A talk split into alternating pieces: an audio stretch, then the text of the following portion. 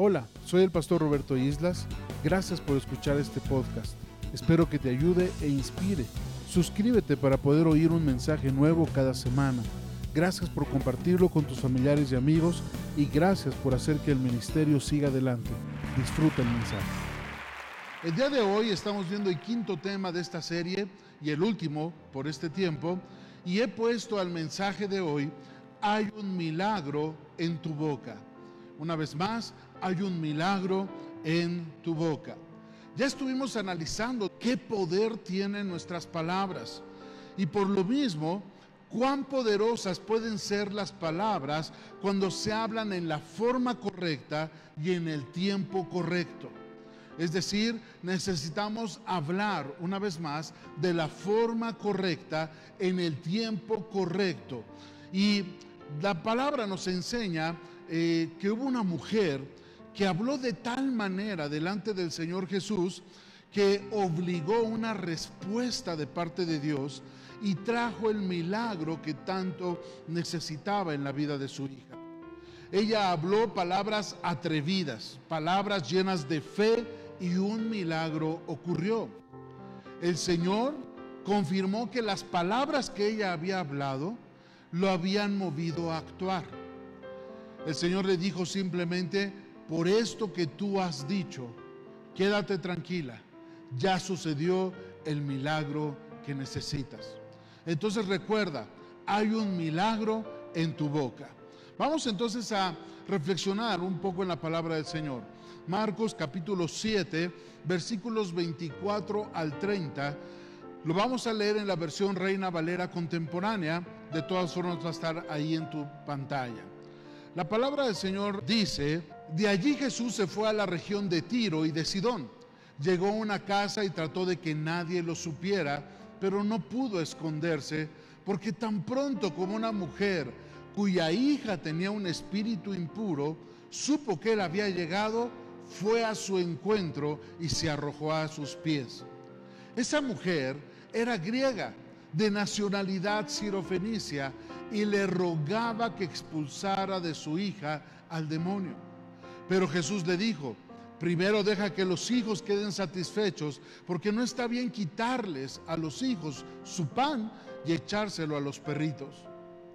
La mujer le respondió, es verdad, Señor pero hasta los perritos comen debajo de la mesa las migajas que dejan caer los hijos.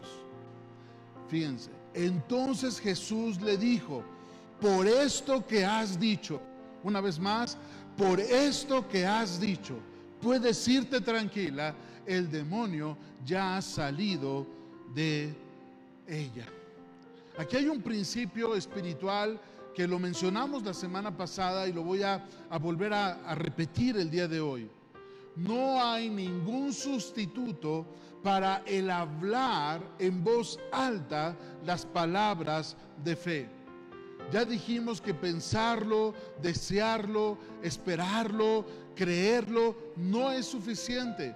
Tú tienes que hablar. Y fue lo que el Señor Jesús le dijo a esta mujer por esto que has dicho, por esto que tú has dicho. Es decir, tu palabra hablada es el catalítico que pone la promesa de Dios en acción. Si tú aprendes a decir lo correcto, en la forma correcta, en el momento correcto, estás unido al poder que hace posible lo imposible. Las palabras que tú hablas juegan un papel crucial para determinar si obtendrás el milagro que tanto necesitas. La palabra del Señor nos enseña en Romanos capítulo 10, versículos del 8 al 11, lo vamos a leer. Lo que dice es, la palabra está cerca de ti.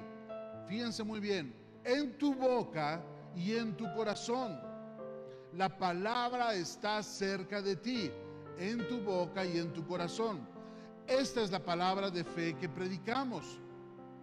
Si confiesas con tu boca que Jesús es el Señor y crees en tu corazón que Dios lo levantó de los muertos, serás salvo. Pongan mucha atención. porque con el corazón se cree para alcanzar la justicia, pero con la boca se confiesa para alcanzar salvación. Note por favor, con el corazón se cree y con la boca se confiesa. Pues la escritura dice, todo aquel que cree en Él, en el Señor, no será defraudado. Note una vez más la conexión que hay entre la palabra de Dios, lo que Él dice, lo que nosotros creemos y lo que nosotros decimos. Una vez más, lo que Él dice, por eso la escritura dice que la fe viene por el oír y el oír la palabra de Dios. Lo que Dios dice, lo que yo creo en mi corazón y lo que yo confieso con mi boca. Esto es lo que nos enseña Romanos 10 del 8 al 11. Así es que note por favor estas tres etapas en el desarrollo de nuestra fe cuando hablamos. Número uno, tú introduces la promesa de Dios en tu mente. Una vez más, introduces las promesas o la palabra de Dios en tu mente. ¿Cómo haces esto? Bueno, tienes que leer la palabra de Dios, reflexionar o estudiar la palabra de Dios y por la oración. Es decir, la fe y la palabra de Dios no pueden estar separadas. Entonces, número uno, introduce la promesa o la palabra de Dios en tu mente. ¿Cómo? A través de la reflexión, de la lectura, del estudio de la palabra y de la oración. Número dos, introduces la promesa de Dios en tu corazón. Primero en tu mente, después en tu corazón. ¿Cómo? Precisamente la palabra de Dios es viva, dice la escritura, es viva y eficaz y es útil para enseñarnos, para instruirnos, para traer corrección a nuestra vida. Entonces tú permites que la palabra de Dios empiece a bajar de tu mente a tu corazón y esa palabra empieza a activarse y empieza a avivar tu espíritu. Y número tres, llevas la promesa de Dios a tu boca, a tus labios. ¿Cómo? Hablando palabras atrevidas de fe en alta voz. Recuerde, nada sucede hasta que nosotros hablamos. Cuando unimos el poder de nuestras palabras al poder de la palabra de Dios, lo sobrenatural, lo extraordinario y el milagro que necesitamos sucederá. Ahora, Muchas personas se encuentran difícil esta tercera etapa o esta tercera parte de llevar la promesa o la palabra de Dios a sus labios. No porque no puedan decir las palabras correctas, sino porque realmente no tienen confianza en que si lo dicen ellos, sucederá. Cuando nosotros leemos en las escrituras y vemos al Señor que le habló a la higuera, la higuera se secó, cuando nosotros leemos en las escrituras cómo el Señor se levantó en la tormenta y habló a, los vientos y habló a las aguas y cómo estos vinieron a completa calma, pues obviamente como se trata del Señor Jesús decimos, claro, pues está bien, ¿no? Pero nos parecería mal o nos parecería tonto o no creemos que pudiera suceder si nosotros lo hacemos. Recuerden que se supone que nosotros deberíamos expresar nuestra fe tal como lo hizo el Señor Jesús mientras estuvo aquí en la tierra. ¿Cómo? Hablando directamente a la situación que deseamos que sea cambiada. Si tú tienes fe en tu corazón, entonces hablarás. Es la forma en cómo la fe se libera.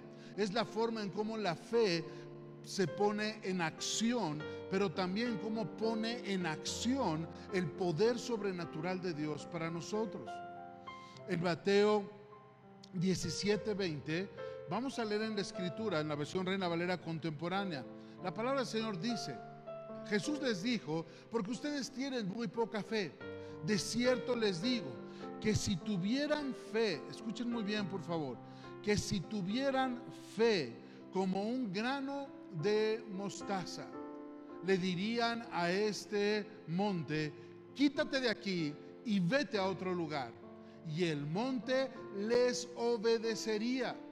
nada sería imposible para ustedes. Una vez más, nada sería imposible para ustedes. Entonces noten por favor cómo la fe se une a nuestras palabras para que lo extraordinario suceda. No dice aquí la palabra, nada será imposible para Dios.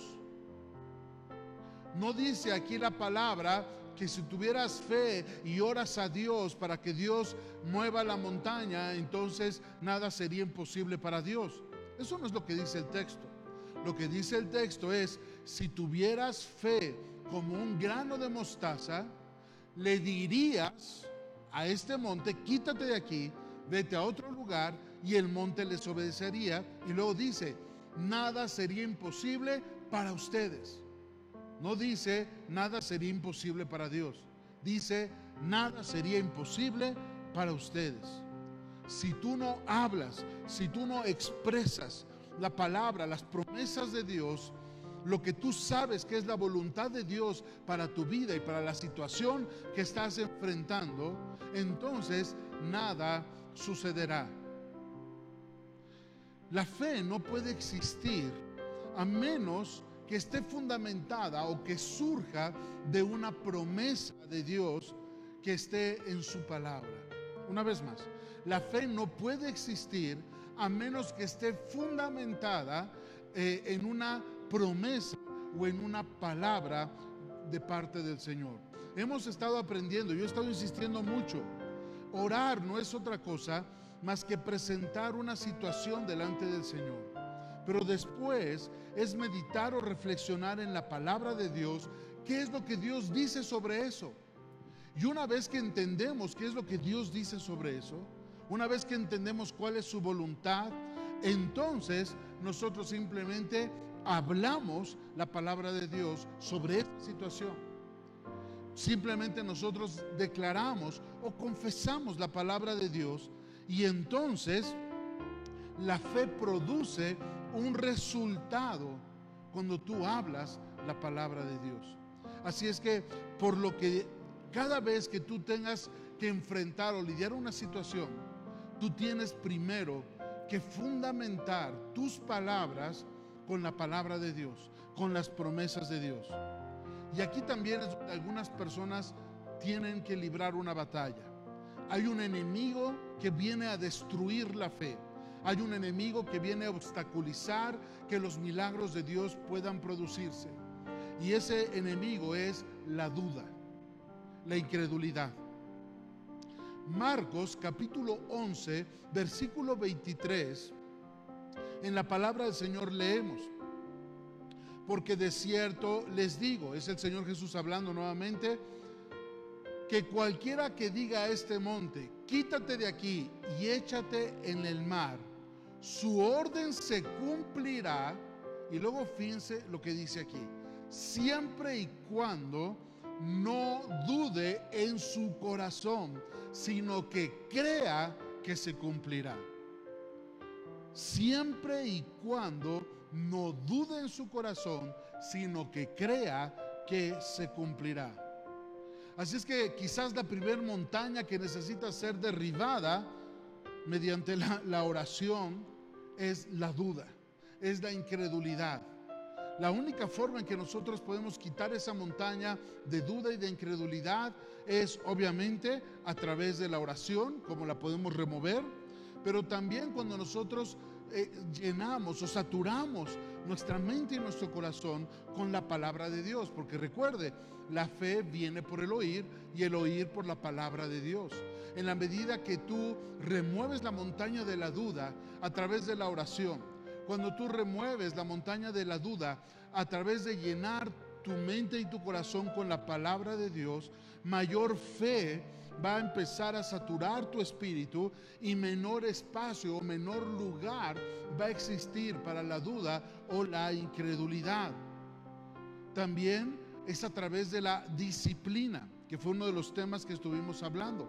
Tenemos que aprender a disciplinar nuestra boca erradicar de nuestro lenguaje, erradicar de nuestro vocabulario todas estas expresiones, frases y palabras que están en contra de lo que sabemos que es la palabra de Dios, en contra de lo que conocemos que es la palabra de Dios.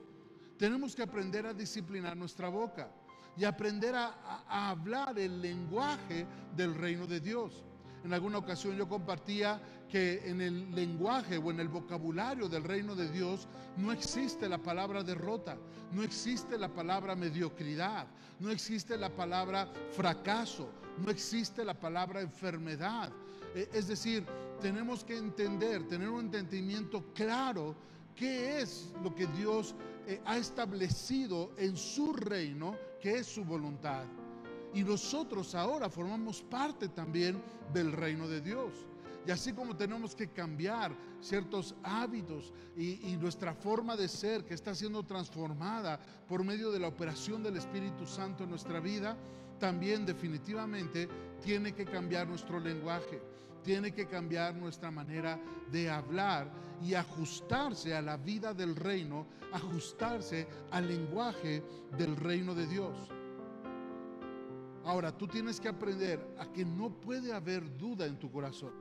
Santiago capítulo 1, versículos del 6 al 8 dice, pero tiene que pedir con fe y sin dudar nada.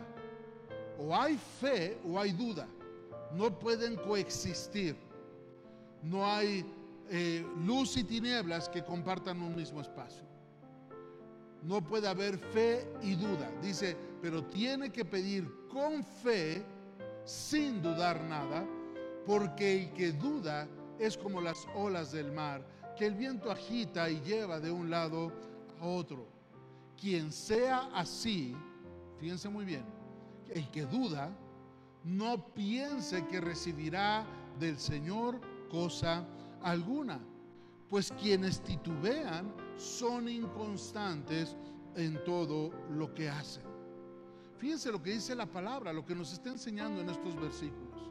Si tú dudas, y eso lo expresas también a través de tu manera de hablar, la palabra del Señor dice, tú no puedes estar esperando recibir alguna cosa de parte de Dios.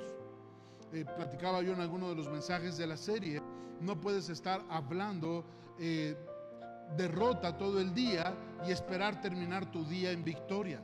No puedes estar hablando enfermedad y malestar todo el día y esperar terminar tu día eh, lleno de energía, de vigor, de fuerza y de salud. No puedes estar eh, hablando de manera negativa todo el día y esperar que al final del día suceda algo positivo. No puede suceder. Entonces, tenemos que tener mucho cuidado de que cuando nosotros hablemos, hablemos sin dudar, hablemos con fe. Recuerden lo que decía yo hace un momento. De alguna manera muchas personas cuando leen la palabra de Dios no les cuesta trabajo creer que puede suceder, pero si se trata de que yo lo tengo que decir, que yo lo tengo que confesar, que si va a suceder verdaderamente, es entonces donde muchas personas se quedan en el límite, en la línea, para poder recibir su milagro. Recuerden también lo que ya dijimos, con el corazón se cree, pero con la boca se confiesa. Dios habla, yo lo creo, yo lo digo. Así es que tenemos que aprender. No se trata de tener una gran fe. El Señor Jesús fue muy claro cuando dijo, si tuvieras fe como un grano de mostaza, yo creo que ya en muchas ocasiones hemos quizás tenido oportunidad de ver el tamaño de un granito de mostaza. No se trata de que tengas una gran fe, sino que la fe que tengas, en la medida que tengas, la puedas ejercer. Y pareciera que la manera en cómo nosotros ejercemos la fe no solamente es creyendo, sino también confesando la palabra de Dios, creyendo las promesas y hablando las promesas de Dios. Por eso tenemos que aprender a hablar. Tenemos que recordar, hay un milagro en nuestra boca. La palabra de Dios también nos enseña en Hebreos 13, del 5 al 6, que vamos a leer. Quiero que te des cuenta cómo nosotros podemos personalizar las promesas de Dios. Una vez más, Tú puedes personalizar las promesas de Dios para ti. Vamos a, poner un ejemplo. Hebreos capítulo 13. Porque Dios ha dicho, no te desampararé, ni te abandonaré. Así que podemos decir con toda confianza, el Señor es quien me ayuda. No temeré lo que pueda hacerme el hombre. Voy a repetirlo una vez más, porque Dios ha dicho, ponga mucha atención, porque Dios ha dicho, no te desampararé ni te abandonaré. Así que podemos decir con toda confianza. Encontramos las promesas de Dios muchas veces en la escritura que están escritas de una manera muy amplia, muy general, para que todos podamos tomarlas creerlas y confesarlas dependiendo la situación que nosotros estamos viviendo. Así es que podemos nosotros hacer efectivas esas promesas, podemos apropiarlas y las podemos personalizar a nuestra situación, a nuestra necesidad y entonces declarar esas promesas de Dios para nosotros. Entonces, ¿cuál es la recomendación? ahí de acuerdo a Hebreos 13, estamos poniendo un ejemplo. Primero hay una promesa general. Dios ha dicho, recuerden lo importante que nuestra fe y nuestra declaración está fundamentada en la palabra y en las promesas de Dios. Aquí, por ejemplo, Dios ha dicho, no te desampararé ni te abandonaré. Eso es lo que Dios dijo. Paso número dos, personaliza la promesa. ¿Qué es lo que dice el escritor? El escritor puede decir confiadamente, el Señor es mi ayudador. Así podemos nosotros decir, como Dios lo dijo, entonces yo puedo decir con toda confianza, el Señor es quien me ayuda. Lo que Dios dijo, lo que yo digo.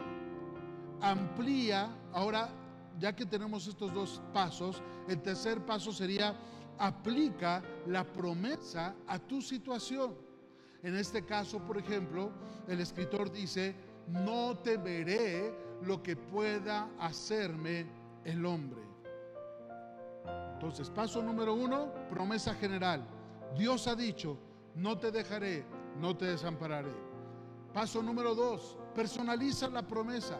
Como Dios dijo eso, yo puedo decir confiadamente, el Señor es mi ayudador. Paso número tres, aplica entonces la promesa a tu situación. En este caso el escritor dice, no temeré lo que puede hacerme el hombre. La fuerza de la promesa de Dios debe de ser concentrada, tiene que ser aplicada sobre un problema, sobre una necesidad, sobre una situación específica pronuncia la promesa. Si Dios ha hablado, entonces tú también debes hablar. Repítelo conmigo ahí en casa. Si Dios dice, yo lo digo. Si Dios dice, yo soy tu pastor, nada te faltará, entonces yo digo, el Señor está conmigo. El Señor guía mis pasos. El Señor suple lo que yo necesito si Dios dice, yo digo. En Casa Restauración siempre estamos enseñando a la iglesia que cuando nosotros oremos nos aseguremos de que estamos orando y estamos pidiendo conforme a lo que Dios ha dicho. Si Dios dice, todo lo puedes en Cristo, entonces yo digo, en Cristo estoy fortalecido en Cristo estoy bien preparado. En Cristo tengo todo lo que necesito para poder vencer este problema. ¿Por qué? Porque Dios dice, todo lo puedes en Cristo. Entonces yo digo, me levantaré en victoria. ¿Por qué? Porque estoy fortalecido en Cristo.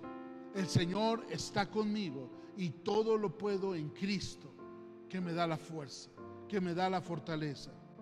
¿Se dan cuenta? Si Dios dice, entonces yo digo.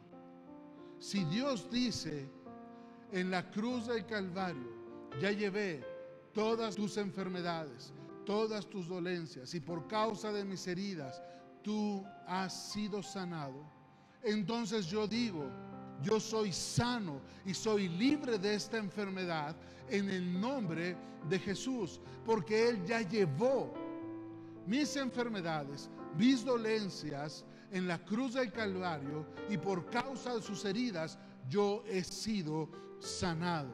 Yo soy sano en el nombre de Jesús. Si Dios dice, entonces yo digo.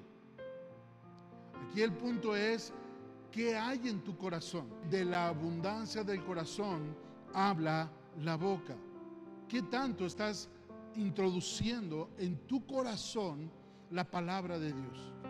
Recuerde que si todo está fundamentado en esto, pues tendremos que estar llenando o saturando nuestra vida, nuestro corazón y nuestro espíritu con la palabra. Porque cuando venga el tiempo de la presión, cuando venga el tiempo difícil, cuando venga esa situación a enfrentarnos, esa presión que nosotros vamos a, a recibir es lo que va a revelar cómo anda nuestro nivel de fe. ¿Qué tanto es lo que tú dices? Hablábamos también hace algunas semanas eh, que es precisamente en los momentos más difíciles cuando más tenemos que cuidar nuestra boca. Porque muchas veces nuestra naturaleza humana empieza a decaer en su estado de ánimo cuando enfrentamos problemas y no nos damos cuenta de la cantidad de cosas que decimos que afectan nuestra vida, que afectan nuestra situación y que nada resuelven eh, nuestro problema. Así es que tenemos que aprender a confesar. Cuando decimos que confesamos o que declaramos la palabra de Dios, es simplemente que estamos hablando las palabras iguales a Dios. En otras palabras, la palabra confesar significa hablar la misma cosa. Yo digo lo que Dios dice. Yo hablo conforme a lo que Él ha hablado en su palabra. Las palabras que salen de mi boca son las palabras que han salido de la boca de Dios. Por eso el Señor decía, no solo de pan vivirá el hombre, sino de qué? De toda palabra que sale de mi boca. El clásico ejemplo que tenemos es Abraham. Conocemos la historia de Abraham. Abraham supo que no había límite para el poder de Dios. Abraham supo que no había nada imposible para Dios. Fíjense en Romanos capítulo 4, versículos 17 y 18. Lo vamos a leer en la nueva versión internacional. La palabra del Señor dice, así que Abraham creyó en el Dios que da vida a los muertos y que llama las cosas que no son como si existieran. Aun cuando no había motivos para tener esperanza, Abraham creyó y esperó y de este modo llegó a ser padre de muchas naciones, tal como se lo había dicho.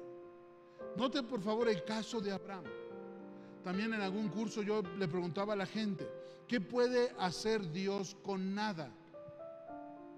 Y la respuesta es todo. ¿Por qué? Porque para Dios no hay nada imposible. Ya vimos que todo fue creado por medio de la palabra de Dios, por medio de la voz de Dios.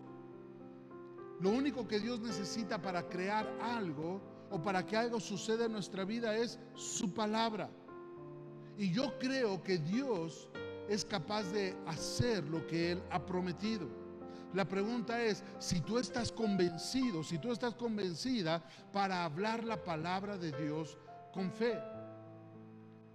Ah, eh, ahora, este mismo pasaje de Romanos, vamos a leer rápido el versículo 20 y 21 en la nueva traducción viviente. La palabra del Señor dice, Abraham siempre creyó la promesa de Dios sin vacilar. De hecho, su fe se fortaleció aún más y así le dio gloria a Dios. Abraham estaba plenamente convencido de que Dios es poderoso para cumplir lo que promete.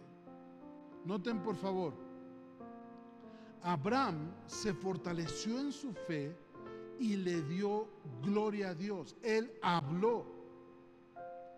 Él no consideró la situación en la cual se encontraba. Él simplemente le creyó a Dios y fortaleció su fe en la medida que él confesaba y daba gloria a Dios. Recordemos por favor que la única realidad que Dios reconoce es su palabra. Lo que Dios dice que es, así es. Lo que Dios dice que no es, entonces no es. Dios no va a cambiar su palabra para darte gusto. Dios no va a cambiar su palabra para amoldar las circunstancias. Él obliga a que las circunstancias se alineen a su palabra.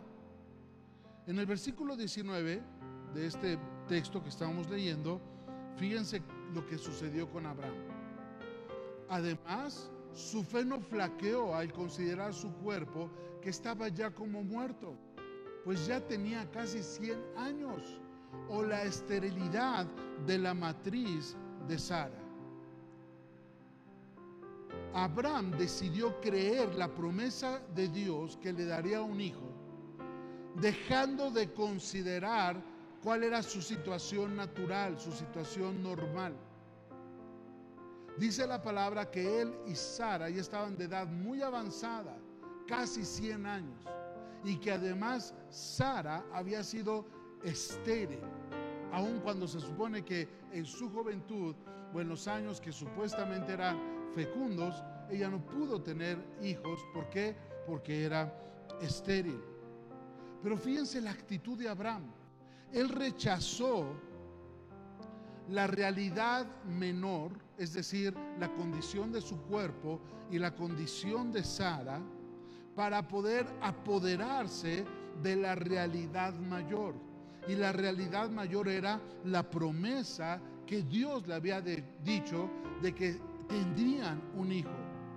Y fue esa actitud de Abraham que se fortaleció en fe y que le dio gloria a Dios que produjo que lo imposible fuera posible. Lo muerto se convirtió en vida. Y Abraham, con su fe y su hablar, trajo a existencia lo que no existía, es decir, a Isaac, a su hijo. Termino dándoles una definición de fe. La fe reconoce la absoluta integridad y la irresistible fuerza de la palabra de Dios. Y cuando la descubre, la pronuncia audazmente, sabiendo que la palabra de Dios tiene en sí misma el poder creativo, como si Dios mismo le estuviera dicho, diciendo, ¿por qué? Porque la fe llama las cosas que no son como si ya existieran. La pregunta es si tú puedes creer. Hay un milagro en tu boca. Empezamos la reflexión de la palabra de Dios con la historia de esta mujer. Esta mujer se arrojó a los pies de Jesús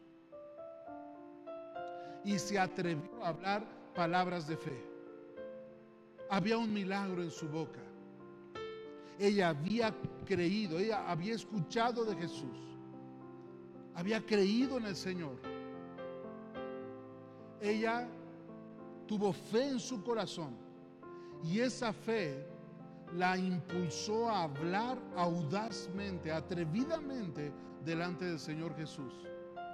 Pero fue eso lo que causó el milagro que ella necesitaba para la vida de su hija. Jesús le dijo, por lo que tú has dicho. Así es que yo quiero que cerremos esta serie del poder de tu boca para darnos cuenta la importancia de que nosotros podamos hablar,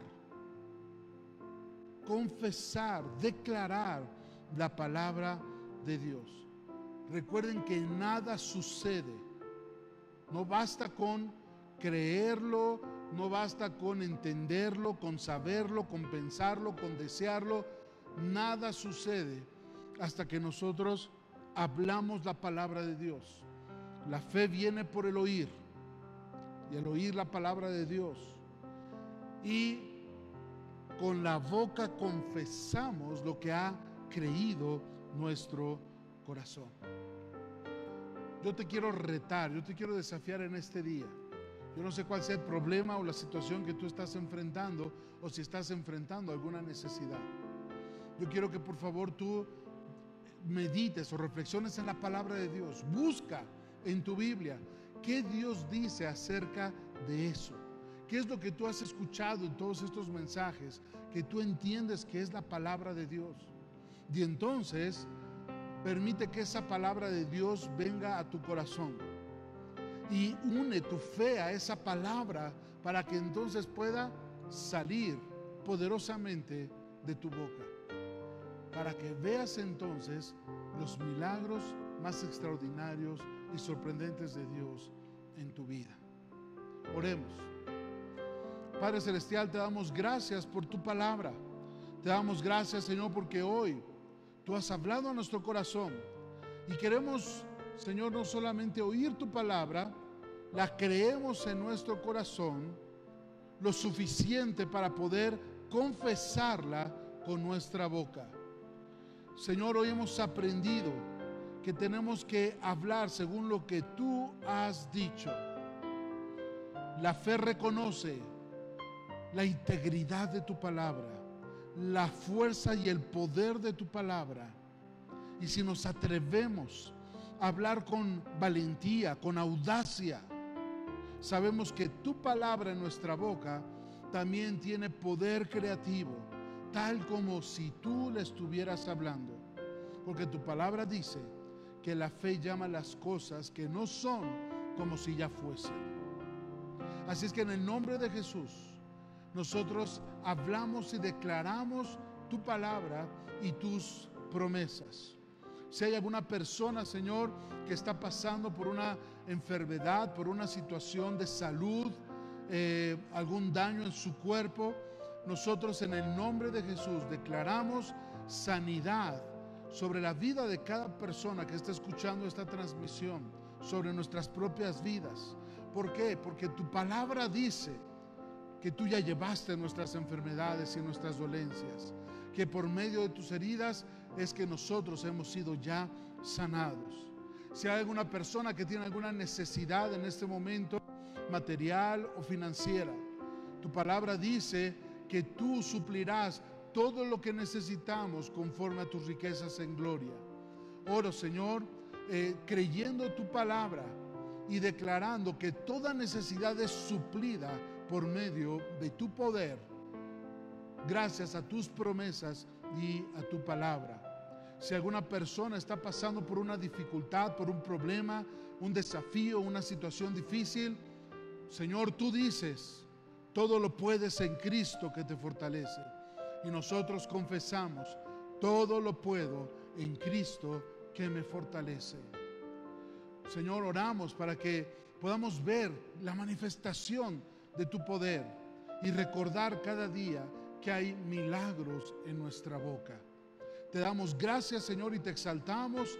En el nombre de Jesús oramos. Amén. Y ahora que el Señor te bendiga y te guarde.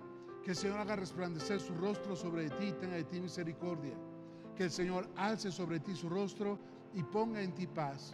En el nombre de Jesús, amén. Que el Señor te bendiga. Gracias por escuchar el podcast del pastor Roberto Islas. Suscríbete para escuchar los mensajes que Dios tiene preparados para ti. Ayúdanos a seguir compartiendo el mensaje del Señor alrededor de todo el mundo. Casa de restauración, iglesia y